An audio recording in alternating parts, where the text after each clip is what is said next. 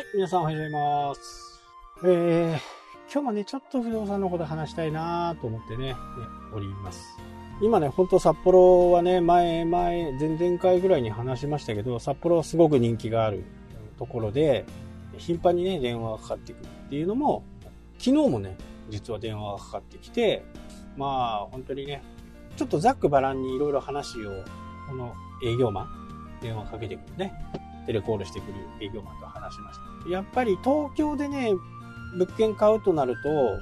利回りね、6%とかね、8%。今、高止まりしてるんですよね。まあ下がってきましたけど、賃貸の価格、平米あたりのね、貸し出しの単価が下がってきましたけど、このコロナのちょっと前まではもう最高域まで達していたんですね。で、今ね、テレワークとかで、オフィス、商業施設とかね、そういった部分が、まあ、逆境に立たされるんではないかというふうにね、え思われていますよね。まあ、通常考えるとそうなんですけど、やっぱり人気のエリアっていうのは、あんま下がんないんですよね。利便性がいいとかね、ネームバリューがあるとか、六本木ヒルズとかね、そういうところに店舗持ちたいじゃないですか。会社を経営する人って、やっぱり。でも、そういうのがどんどん変わってきて、そこはね、入れ替わりがあるのかな、という話ですね。で、今日は、まあ、分譲マンション、区分所有権を買う場合、えーぜひともね、ちょっとこう、心得てほしいな、探すポイントの一つとして、もしね、札幌の場合はタワータワーマンションってね、それほどない、10棟あるのかなまあそういう40階建てとかね、そういうものはほとんどないですから、あまりね、比較にならないかもしれないですけど、できればですね、僕がね、マンションの話で、こう、最上階がね、一番最初に売れたよっていう話を以前ずいぶん前にしたと思うんですけど、ここって結構ポイントなんですね。僕がもし、あの、マンション買うと、新築でね、買う、中古で買う。って言ったら、まず人気のエリアかどうか。まあ人気のエリアというよりも、札幌の場合の話で言いますと、やっぱりね、利便性というか、交通の便がいい。交通の便がいいってことは地下鉄とか、地下鉄があることかな。電車はね、あんまり、最近便利になってね、え電車乗る人も結構増えてきてますけど、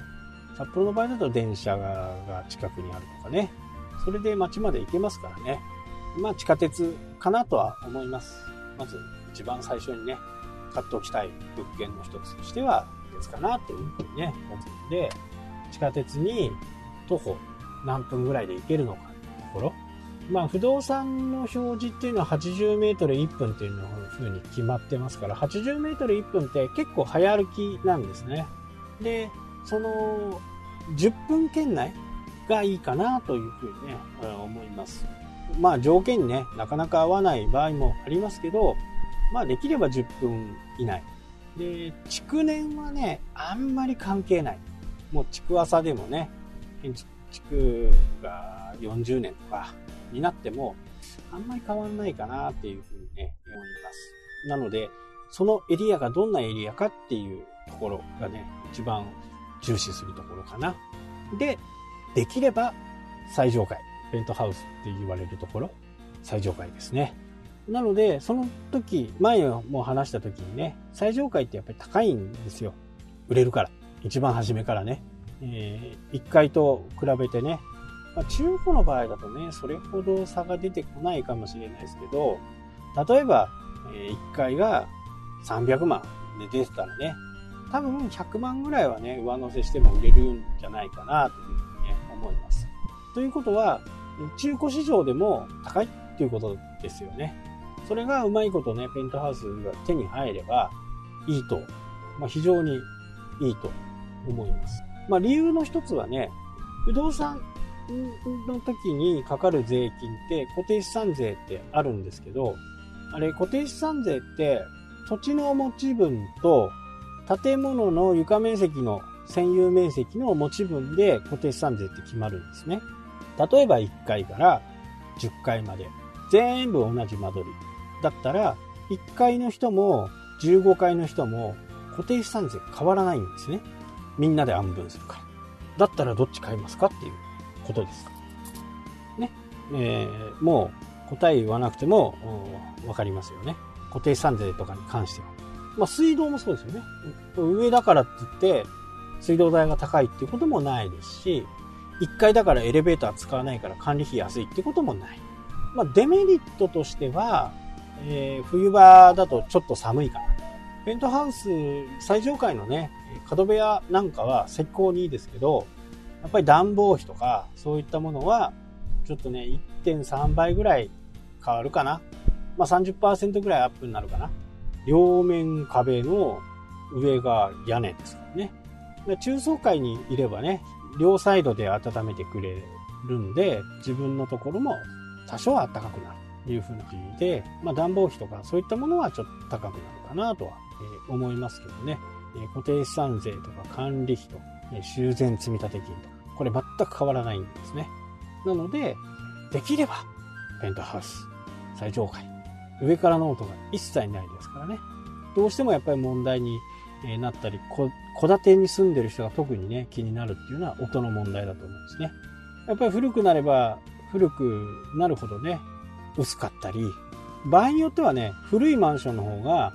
コンクリートが厚くてね、音がしないっていうこともあります。なので中途半端な時期に買う。やっぱり2、30年ぐらい前に買うとね、その床の厚さ、スラブの厚さは結構ギリギリまでね、薄くして、で、防音効果があるようなフローリングをっていう形でもね、やっぱり上に住んでるとね、音がします。特に高い音。低い音ってね、やっぱり響きにくいんですね。高い音は周波数が高いんで、結構音するんですよ。えー、ガラス、うん、皿をね、割ってしまったカーンガシャーンとかいう音とかっていうのは結構響くんですね。なので、えー、どんなにね、やっぱり防音、まあ防音室にしてれば別ですけど、そんな人はいませんから、えー、どんなにいいマンションでもね、やっぱり音の問題っていうのは非常にこう、大きいですね。で、自分が音出さないようにって言って、ちょっとね、床を工夫したところで、相手の方にはそれが伝わりませんから、あんまり意味がないし、で音の問題っていうのはもう日常ですからね、非常に気をつけなければならない。で、ファミリータイプとかだと、小さい子供さんがいて、どっとこどっとこ走ったりするのはもうこれ、ほとんどわかります。だからね、あの、非常にその部分は気をつけた方がいいかなっていうね、思います。で、音っていうのは、うちのアパートなんかは、電車の、電車通りの前あるんですけど、まあ音はしますけど、響くことはね、あんまりないかな。まあ低いんでね、えー、音が一番出る、一番伝わりやすい角度が、僕の記憶の中では45度って言われていたんで、ちょうど45度っていうと4階とかね、まあ、高さにももちろんよって違いますけど、4階ぐらいっていうのが結構響くんですよね。なので、そういった周りに音が出そうなところはね、3回、4回、5回を買うときには、そういう音が出るときにね、ナイラモンスとか、のがね、おすすめ。もう一生付き合っていかなきゃならないんで、例えばね、鉄道オタクだったらその音がいいっていう人もいますしね。人それぞれですけど、音の問題は非常にこう、精神的にもね、病んだりするんで、ここは気をつけて買った方がいいかなというふうにね、思います。できればペントハウスが空いてればね、最高にいいですね。まあ、固定資産税とかね、そういった費用は全く変わらないということと、安く買えるんだったら、1階と最上階ではね、それだけ金額が違うと。もし何かで住み替えするとか、売り、払うとかっていった時にも、高く売れるということになりますので、ぜひね、参考にしていただければなと思います。それではまた、したっけ？